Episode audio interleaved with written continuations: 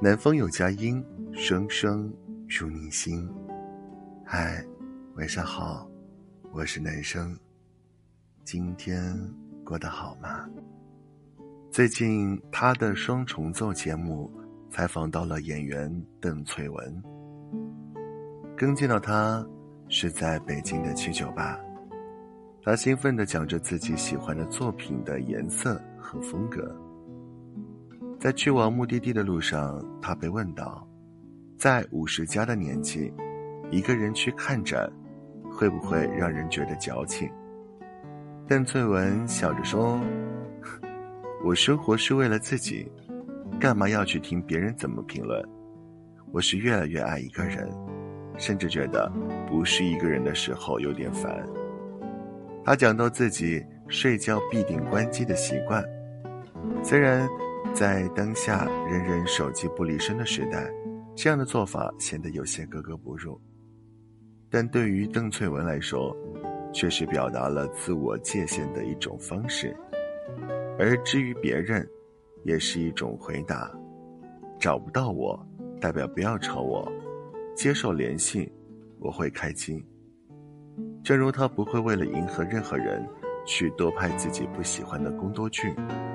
也不会因为外界对年纪的偏见而迷失、焦虑，而是很清楚自己想要的，然后大胆取悦自己。喜欢看展，管他是不是一个人；喜欢爵士，就去追求和享受，没有显得羞涩，也没有不好意思的向后躲。这样的坦然洒脱，正源于他的清醒和独立。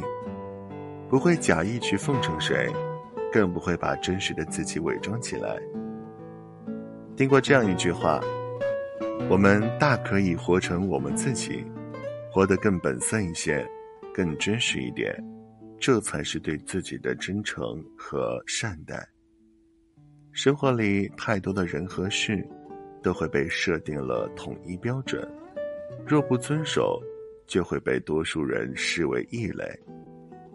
但人这一生啊，终究是要为自己而活。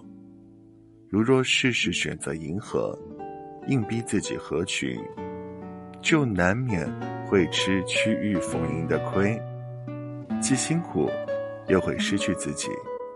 不如就大胆亮明自己的社交界限，多给自己留点时间。毕竟，与自己相处，才最轻松。最后，男生想说一句：要记得坚持自己，没什么不可以。余生，愿我们都可以回归本心，不惧孤单，任世界热闹，做自己就好。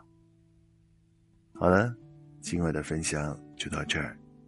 我是男生，我们明晚见，晚安，拜。